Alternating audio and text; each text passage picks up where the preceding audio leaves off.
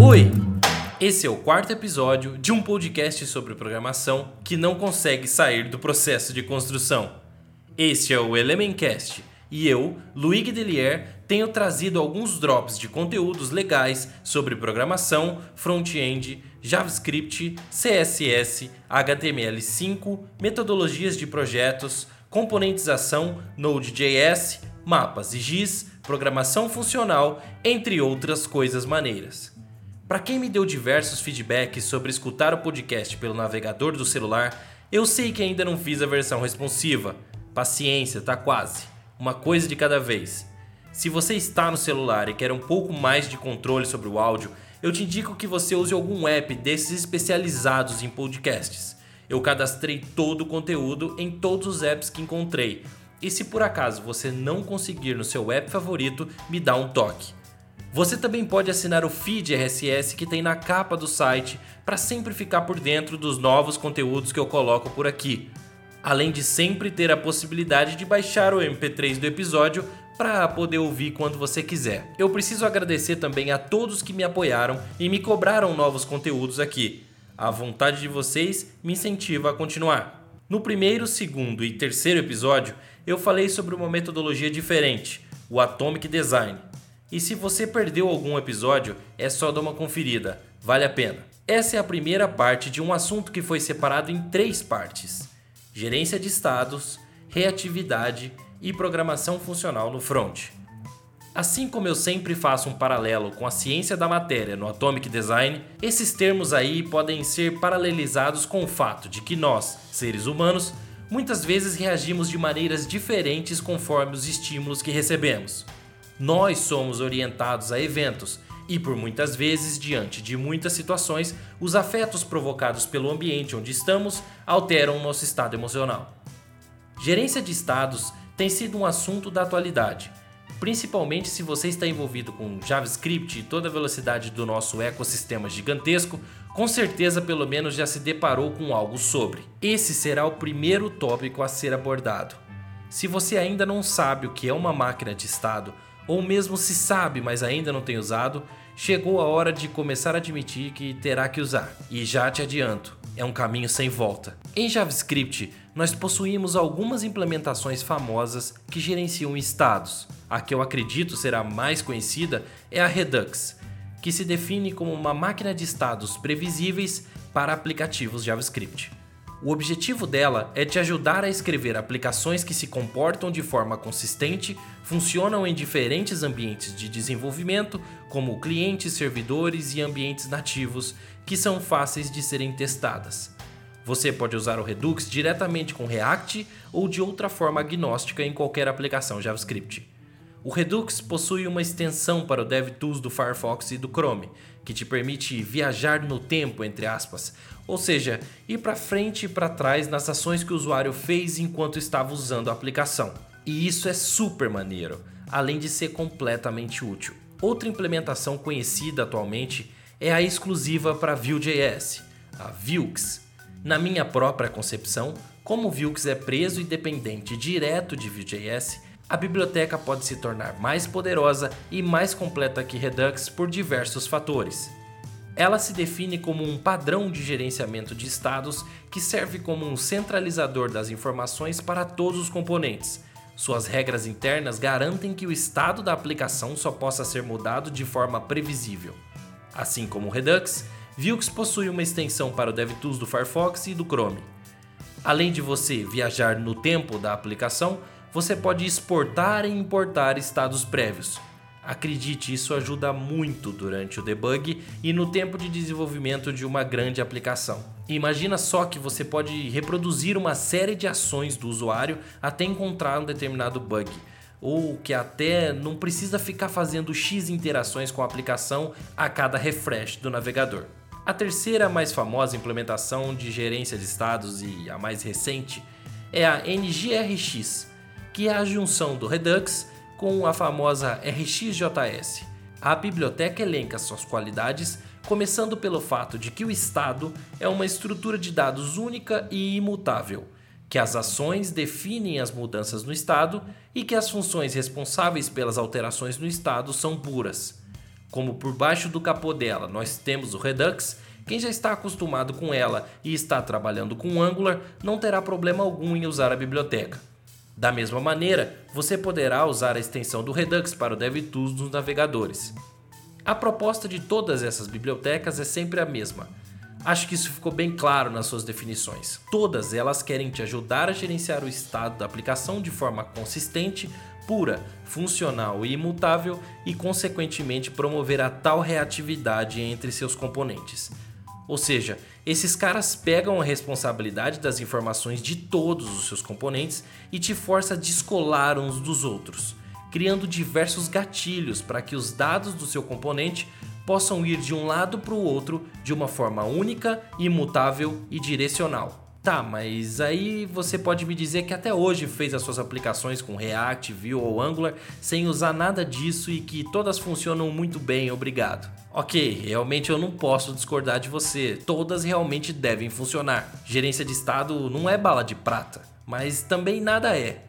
Por que então devemos usar uma máquina de estado, ou melhor, quando devemos usar uma? O primeiro sinal que você precisa identificar é a quantidade de componentes que você tem na sua aplicação. É um número grande? Se você já caiu de cabeça no Atomic Design, nós sabemos que sim, você terá vários componentes. Talvez até um número que nós dois temos vergonha de falar por aí, porque pode parecer loucura. Outro sinal é a árvore genealógica, entre aspas, que seus componentes formam. Por exemplo, quando você tem um componente pai que chama um componente filho, que reage num componente neto e que a interação do usuário provocará uma reação no componente tio, isso começa a ficar bizarro, né? Ou até, se mesmo assim você conseguir disparar esses eventos todos chamando de trás para frente o fluxo dos dados, você consegue imaginar a panela de espaguete que está construindo, né? Esse app com certeza vai trazer dores algum dia que você precisar desmontar esse castelo de cartas aí. Outro ponto importante que você precisa pensar é se o seu fluxo de dados está preso à sua interface. A partir do momento que as informações que você tem são somente as que estão renderizadas na tela, você precisará se esforçar muito mais para fazer que as informações fluam para que assim novas telas apareçam. Da mesma maneira, se o seu estado estiver distribuído somente na sua interface, nos componentes já renderizados, a qualquer mudança desse estado, você terá de inundar todos os componentes com as alterações para que sua informação chegue no destinatário correto. É como aqueles hubs de rede antigos, lembra? Se você nasceu em 90 e conseguiu acompanhar o começo da internet, com certeza você sabe do que eu tô falando. Esses hubs simplesmente não sabiam quem eram os computadores ligados a eles. E então eles simplesmente inundavam a rede toda e todas as máquinas atrás do destinatário.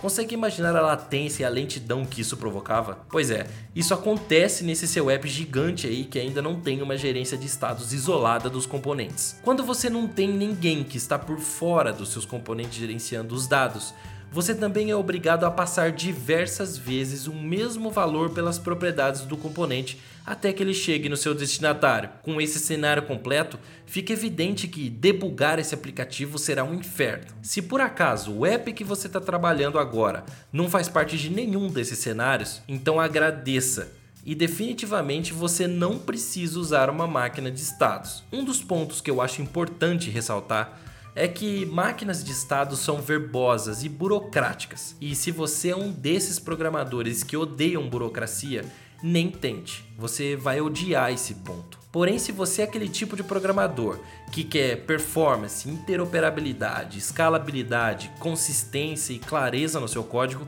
você vai amar trabalhar com uma máquina de estado finito. E como funciona o fluxo de dados dentro dessas coisas? Como fica a parte prática disso? Bom, como eu exemplifiquei somente Redux e Vuex, eu vou te contar como funcionam estas bibliotecas, o que claramente não resume todas as implementações disponíveis. No Redux, a regência do estado fica separada em três camadas, no Vuex em quatro. Eu vou tentar fazer um paralelo entre as duas e explicar as diferenças de cada uma delas.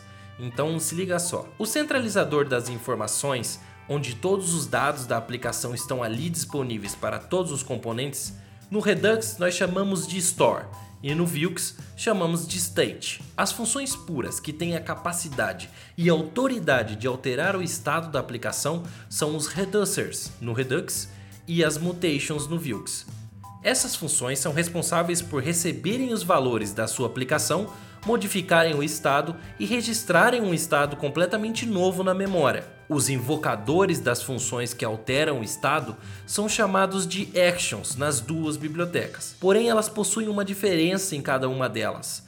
No Vilks, elas são naturalmente assíncronas e devem ser responsáveis pelas requisições externas nas APIs que você estiver utilizando. No Redux é quase a mesma coisa, porém a diferença fica na implementação do código em si.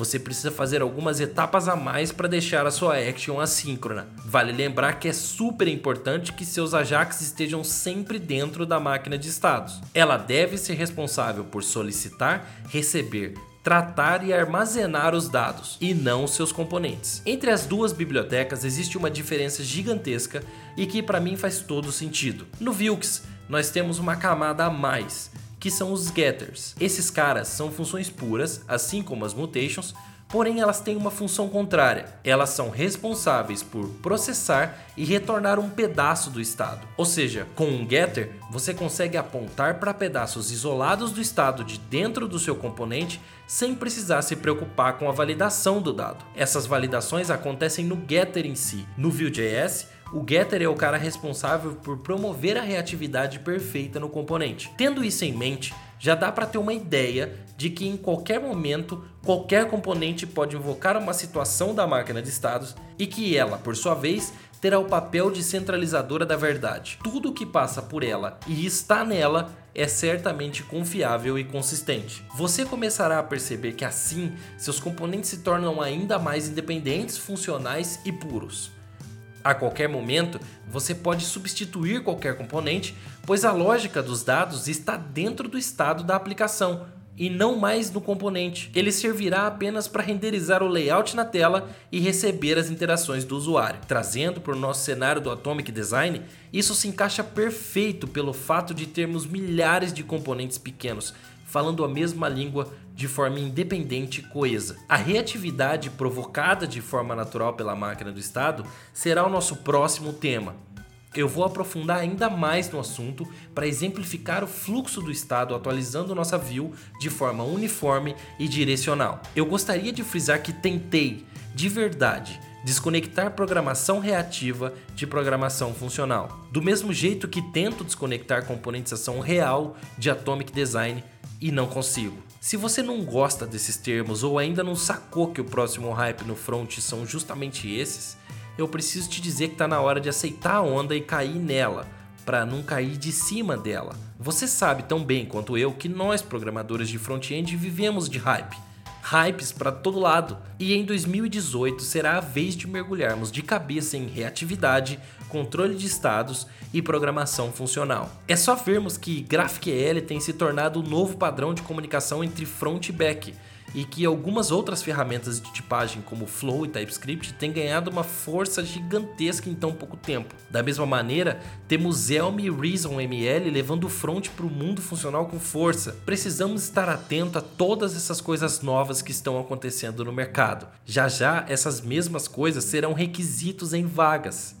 Bom, o que eu tinha para te dizer hoje era isso. Eu quero continuar instigando a sua curiosidade para que você me ajude a fazer esse podcast ficar ainda mais legal. Eu também preciso que você deixe o seu e-mail aí embaixo do player para você ficar por dentro da newsletter do podcast. Eu sempre aviso quem está lá primeiro quando sai um novo episódio. E é claro, preciso da tua colaboração enviando este conteúdo para o seu amigo mais próximo ou até para o seu chefe que está em dúvida sobre se coloca uma máquina de estado naquele projeto novo da empresa. Você pode me ajudar diretamente indo até o GitHub do Elementcast e abrindo uma issue sobre o que você quiser. Por lá, podemos conversar diretamente e você pode baixar qualquer episódio que eu liberar. Todos estarão lá, inclusive esse. Você também pode falar comigo diretamente acessando algumas das minhas redes sociais que estão aqui embaixo do player no site. Vem trocar ideia. Uma comunidade forte é uma comunidade unida que se ajuda. Muito obrigado até aqui e até a próxima.